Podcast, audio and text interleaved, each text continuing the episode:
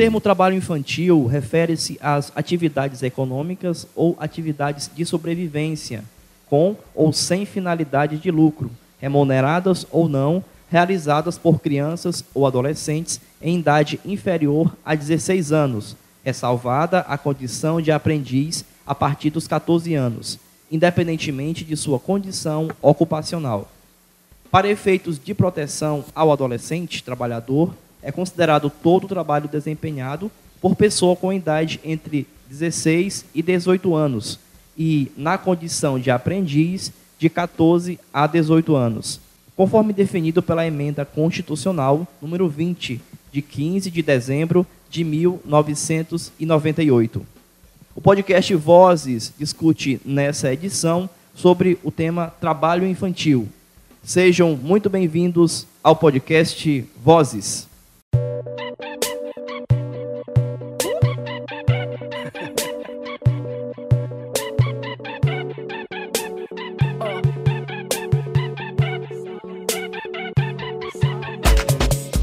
E aí, pessoal, tudo bem? Estamos começando mais um podcast Vozes do Instituto Terra e Homens Brasil.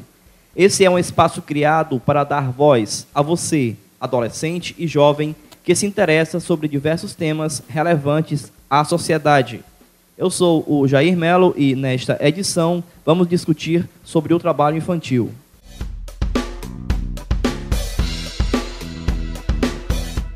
Segundo dados do Instituto Brasileiro de Geografia e Estatística, o IBGE, por meio da pesquisa nacional por amostra de domicílios contínua, de janeiro a abril de 2018, o Ceará tem 83 mil crianças e adolescentes de 5 a 17 anos exercendo alguma atividade de trabalho. Diagnóstico realizado em 2018 pelo Ministério Público do Trabalho sobre o trabalho infantil revelou que está na agricultura o maior percentual de crianças e adolescentes que têm mão de obra explorada no Ceará. Na atividade, se ocupam 20,48% dos jovens que relataram ao Ministério Público do Trabalho fazerem a atividade. Em seguida, vêm os trabalhos domésticos, com um percentual de 17,83%. O comércio, com 14%, e os serviços, com 12,37%. O podcast Vozes discute sobre o tema trabalho infantil. E para debater sobre o assunto, recebemos dois adolescentes beneficiários do projeto Mucuripe da Paz. Eu gostaria de dar as boas-vindas à adolescente Daniele Miranda, que tem 13 anos. Tudo bem, Daniele? Tudo ótimo. Também está aqui com a gente o adolescente Márcio Gabriel, que tem 17 anos. Como vai, Gabriel? Muito obrigado pelo convite, eu vou muito bem. Ótimo estar aqui com vocês na gravação do podcast Vozes. E vamos lá para mais uma edição. Obrigado, Gabriel, e vamos em frente. E o nosso debate terá a contribuição da psicóloga e assistente social Ana Cláudia Oliveira, técnica de referência das ações estratégicas do Programa de Erradicação do Trabalho Infantil, a AEPET, da Célula de Proteção Social Especial da Secretaria Municipal dos Direitos Humanos e Desenvolvimento Social em Fortaleza. Muito obrigado pela sua presença, Ana Cláudia. Muito obrigada, boa tarde. Né? Queria agradecer o convite, né, pela oportunidade de estar aqui conversando sobre esse tema que é tão importante né, e tão sério no nosso município.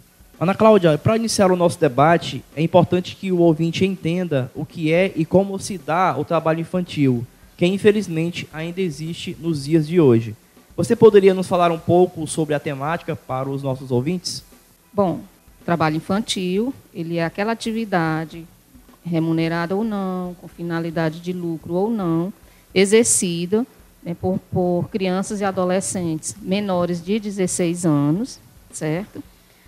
Que são atividades tanto de, de, de cunho é, de sobrevivência também, certo? Tem, a gente sabe que tem adolescentes que crianças que acabam entrando nessa situação por questão de sobrevivência, certo? E tem a condição de aprendiz, que são aqueles aqueles adolescentes acima de 14 anos, certo? Mas que tem, precisam preencher alguns critérios, né, para que essa condição realmente seja de aprendiz, certo? Ele tem que estar matriculado, tem que estar frequentando a escola, certo? Tem que ser contratado por uma empresa, ou seja, ele tem que, ser, tem que ter os seus direitos trabalhistas garantidos, ele tem que estar matriculado em alguma instituição de aprendizagem, certo? E existe a proteção aos adolescentes, ao adolescente trabalhador, né, que é aquela faixa etária de 16 a 18 anos, né, que também né, são, tem que ter os seus direitos trabalhistas garantidos. Fora disso, é trabalho é, infantil, certo? Mesmo tendo adolescentes no, né, né, né nessa faixa. Por quê? Porque o Brasil né, convencionou que essa faixa etária de adolescente se não tiver dentro desse perfil de aprendiz ou trabalhador com seus direitos garantidos, é trabalho informal. E trabalho informal é ilegal nessa faixa etária, certo? É, anualmente se comemora, no dia 12 de junho, o Dia Mundial de Combate e Erradicação do Trabalho Infantil. Né? Aqui em Fortaleza são realizadas várias atividades por várias instituições. Né? Nós temos os CREAS, nós temos alguns órgãos é, de outras secretarias né, que acabam realizando é, atividades alusivas a isso. Porque o trabalho infantil ele envolve é, questões de saúde, né? então outras instituições também de saúde podem estar trabalhando, não só especificamente a assistência social, certo? Então, esse ano, a gente vai estar intensificando as atividades no período de 10 a 14 de junho, certo? Para realmente a gente tentar, é, de alguma forma, é, sensibilizar mais a sociedade em geral né, para esse tema, né, para abrir os olhos realmente das pessoas sobre o, o quão prejudicial é o trabalho infantil para o desenvolvimento físico, para o desenvolvimento emocional, né, para o desenvolvimento social dessas crianças e adolescentes. Daniele e Gabriel, na opinião de vocês, o que, que leva crianças e adolescentes a exercerem uma atividade de trabalho ainda muito cedo, enquanto deveria dedicar tempo para a família, a escola e o lazer? Bom, eu acho, assim, na minha opinião, que fala muito sobre é, a questão financeira da família, que a criança tem tipo a conscientização que tem que ajudar, ou a mesmo até assim, eu acho, né? A presença dos pais, entendeu? Porque se fossem pais mais presentes, eu acho que isso não aconteceria. Como colocasse na escola. É tanto que eu sou muito a favor na questão de escola em tempo integral. Que as crianças poderiam passar o dia todo na escola, enquanto os pais poderiam estar trabalhando. E também no caso de emprego também, está muita falta de emprego, às vezes não consegue e precisam sair para trabalhar, até deixar as crianças ir, né? Às vezes não é nem porque eles não deixam, é porque eles mesmos querem ajudar, né? Nesse caso. Como minha parceira aqui, companheira, falou, da, a Daniela falou que há, há necessidade muito da família, que é aquela, aquela situação de ajudar numa conta de água, naquela situação de ajudar numa conta de energia, ou então até numa parte de alimentação muitas moradias, muitas famílias não têm aquela condição de exercer as contas normalmente todos os meses. Então precisa de uma questão financeira a mais, por isso que vem a, a favor do trabalho infantil. Que é a, as margens do trabalho infantil, como a nossa especialista falou, que era acima dos 14 aos 18 anos, que era o jovem aprendiz. Mas a gente não tem muito é, espaço para o jovem aprendiz. Assim, a gente é matriculado, a gente é faz as inscrições normalmente e eles dizem que vai chamar a gente e falam várias coisas e a gente fica aguardando naquela espera. Então é os comércios da periferia ou então regiões que existe aquele empresarial mesmo é, chamam os adolescentes para trabalhar remunerado, né? Tipo assim, ganhar 50 reais por dia ou, ou 70 reais o dia. Isso já fazendo, exercitando naquele final de semana ou naquele dia, é, já dá uma ajuda na, nos deveres familiares. É, complementando aqui a, a, fala da Daniele, né?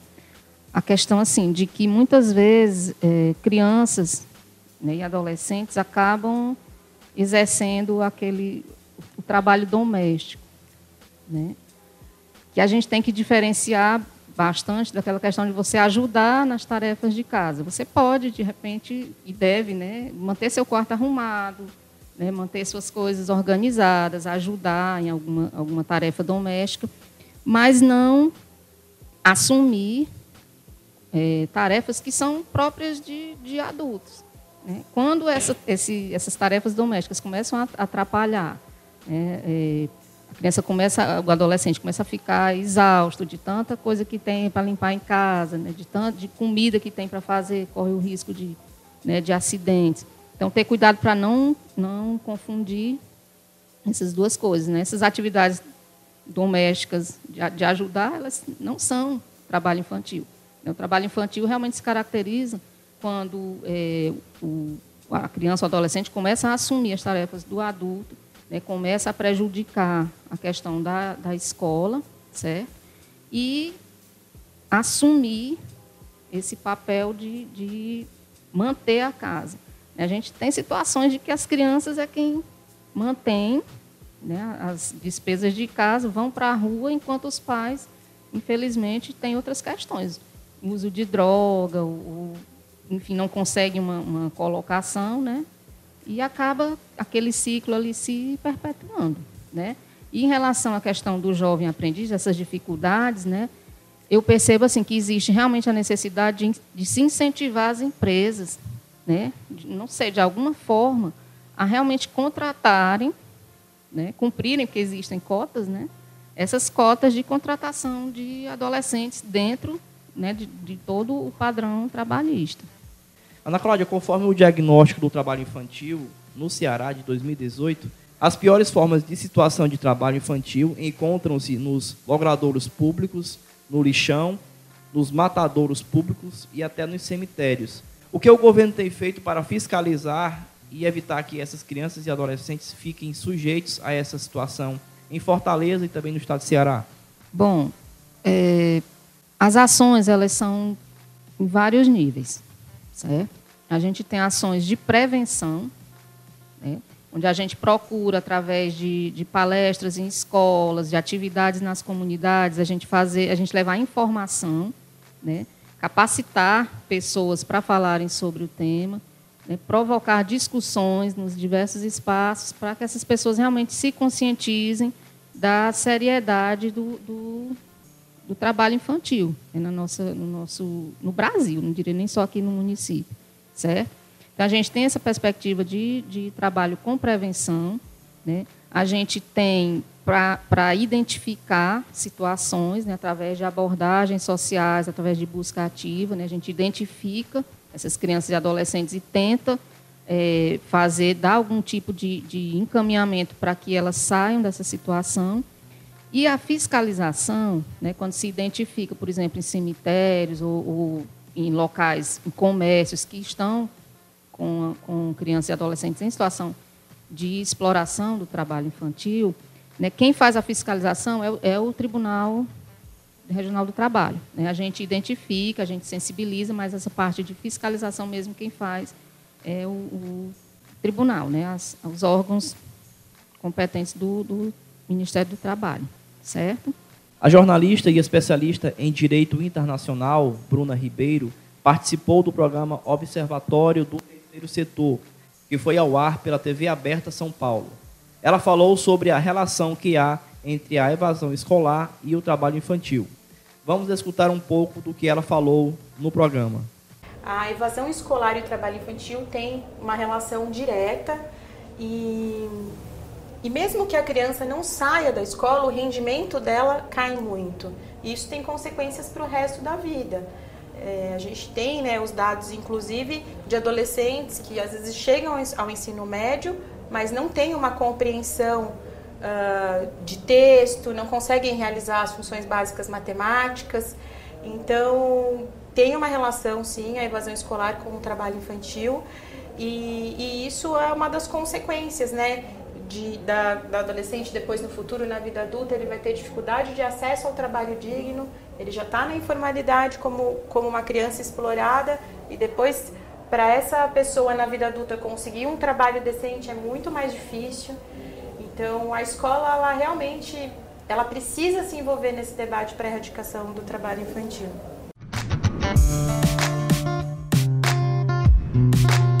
E voltamos com o nosso debate no podcast Vozes, que nessa edição discute sobre o trabalho infantil. Daniele e Gabriel, para vocês, que ações efetivas precisam ser feitas pelo poder público para que garanta mais proteção às crianças e adolescentes e elas não sejam vítimas do trabalho infantil? Assim, com construção de escolas em tempo integral, construção de creches e empregos também, né? Porque se a economia não subir, a gente também não vai conseguir, né? E eu acho assim que eles possam olhar para o nosso lado, entendeu? O lado da sociedade, das crianças, que de qualquer jeito isso às vezes até no caso do do psicológico dessas crianças, entendeu? Que acaba levando assim para a vida inteira o que aconteceu, né? É eu acho que na minha visão, assim, de que a gente pode enriquecer, a gente tendo, como ela falou, escolas de tempo integral e também aquelas pessoas que trabalham, que aqueles adolescentes que trabalham e estudam ao mesmo tempo, eles estão com no mercado de trabalho, sim, e aquelas pessoas, aqueles adolescentes que não tem, que estudam pela manhã e passam a tarde sem fazer alguma coisa, ou então estudam pela tarde passam a manhã sem fazer alguma coisa, fazer esses cursos profinalizantes com com poder de ingressar no mercado de trabalho, como certificados, algumas coisas assim a mais.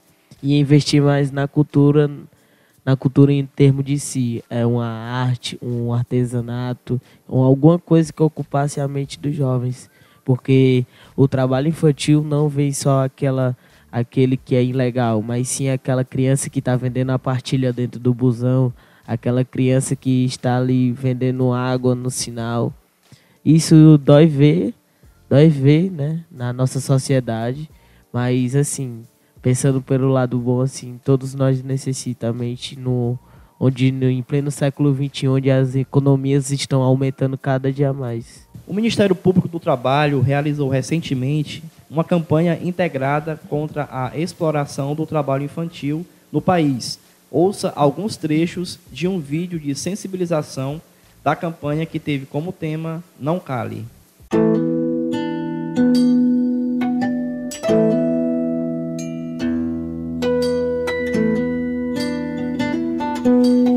Brasil, cerca de 5 milhões de crianças e adolescentes deixam a escola para trabalhar. Eles são obrigados a abrir mão da sua infância para ajudar a família, realizando tarefas duras até para um adulto. Muita gente sabe que essa exploração acontece, mas poucos são os que denunciam. Muitos se calam.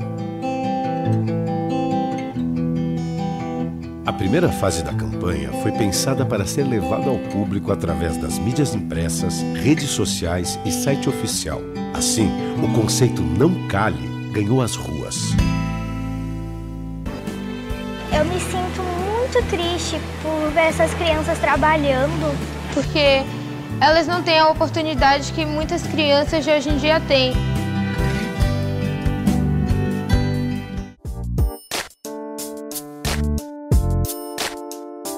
Ana Cláudia, falta mais campanha de conscientização para que a sociedade entenda e se sensibilize para denunciar os casos de trabalho infantil.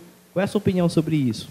Olha, existem várias campanhas né, que se intensificam nesse período de junho, mas que são realizadas né, ao longo dos anos.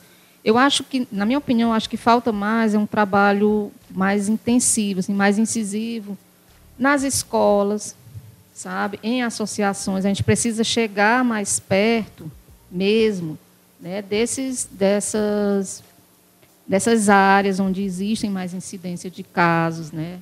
Escolas, a gente faz palestras em escolas e ali no momento que a gente está conversando com, com crianças e com adolescentes, naquele momento ali a gente já consegue muitas vezes identificar né, os próprios, os próprios alunos eles falam, ah, eu conheço, uma, um, tem um coleguinho, eu tenho meu coleguinha aqui da, da sala mesmo, né, que participa. Então, acho que é mais uma questão de, de investir nessa, nessa sensibilização mesmo, na conscientização. Né? Porque quando a gente pensa em campanha, a gente pensa uma coisa assim mais pontual. Né? elas são importantes, óbvio, elas, devem ser fortalecidas, mas eu acho que, que mais importante do que isso é o, o dia a dia mesmo. Você está ali, né, num, num trabalho mesmo, de, às vezes até de, de formiguinha, mas que, que rende frutos efetivos. Daniela e Gabriel, para vocês, como adolescentes e jovens já conscientizados, podem colaborar para combater o trabalho infantil nas suas comunidades? Bom, eu acho assim, que no caso de denunciando, ou às vezes conversando com a pessoa, como o Gabriel me disse mais cedo, chamando para círculos de conversa e fazendo, acho que seminários ou campanhas contra isso, né? Às vezes que eu vejo assim umas apresentações nas praças que tem lá perto de casa, e possa fazer uma apresentação sobre isso, sobre as pessoas se, consci se conscientizarem sobre o assunto, né? Que possa combater isso em todo o campo, porque na verdade ele tem, o Brasil tem um índice muito grande de trabalho infantil. E eu acho que é isso que a gente pode fazer mesmo, conversando, ajudando. Bom, eu acho muito bonito assim jovens e adolescentes participando disso, né, sobre esses assuntos. Às vezes até uma panfletagem, uma campanha tem gente que não liga, mas eu tenho certeza que às vezes tem aquelas pessoas que realmente se importam, que falam: "Ah, eu vou ajudar por isso, eu vou ajudar por aquilo, né? Porque às vezes é o, como dizem, é o futuro do Brasil. É isso que eu acho, como o projeto Mucuripe da Paz, ele mora ali perto da minha casa, a gente pode chamar, entender, ajudar, que eles me ajudaram também, entendeu? Então, tenho certeza que eles podem ajudar outras pessoas. O que a gente pode colaborar para combater o trabalho infantil na nossa comunidade, né?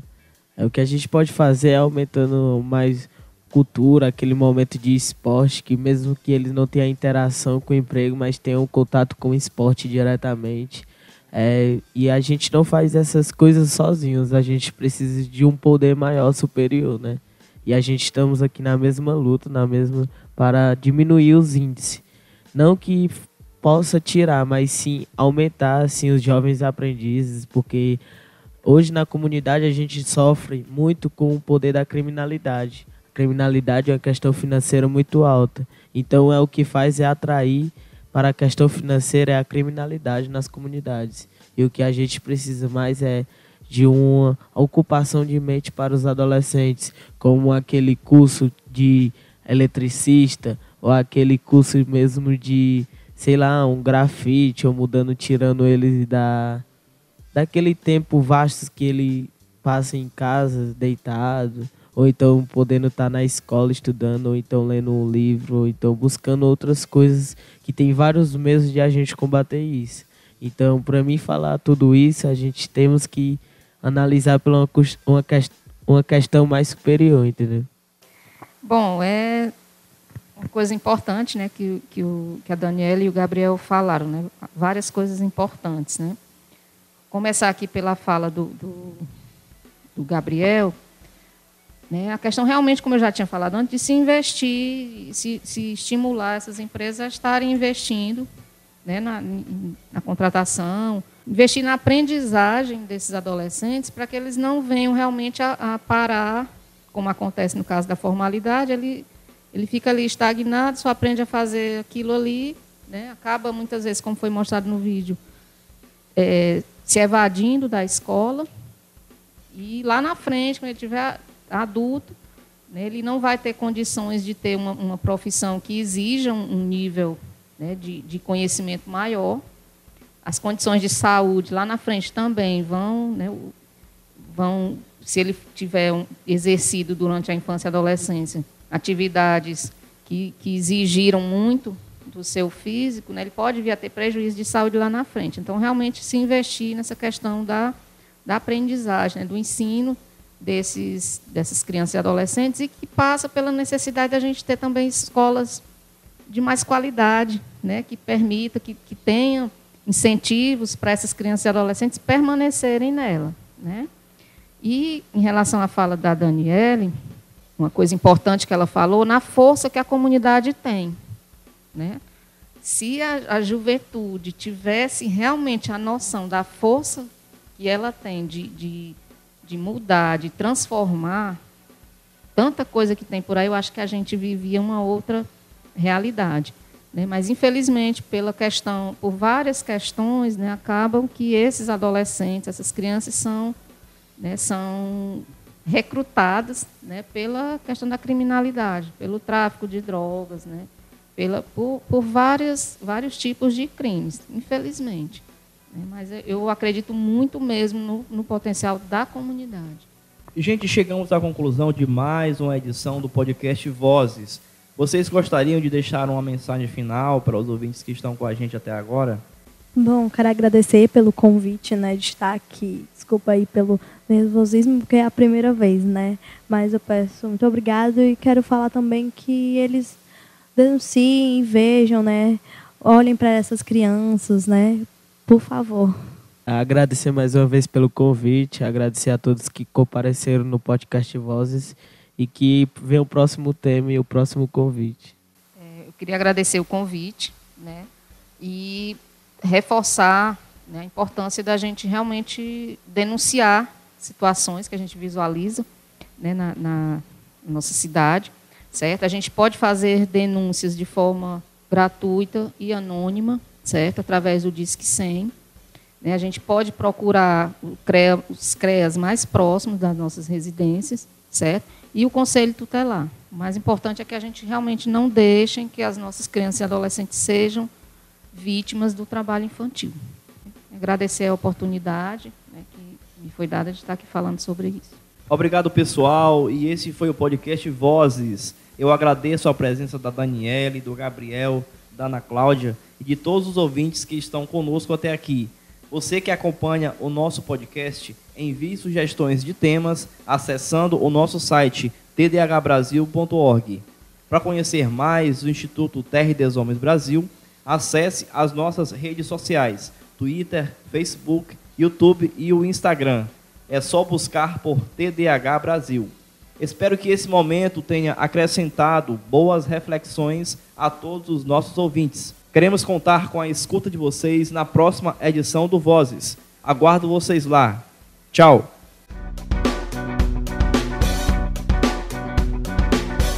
Esse podcast é uma iniciativa do Instituto Terra dos Homens Brasil e cofinanciado pela KNH.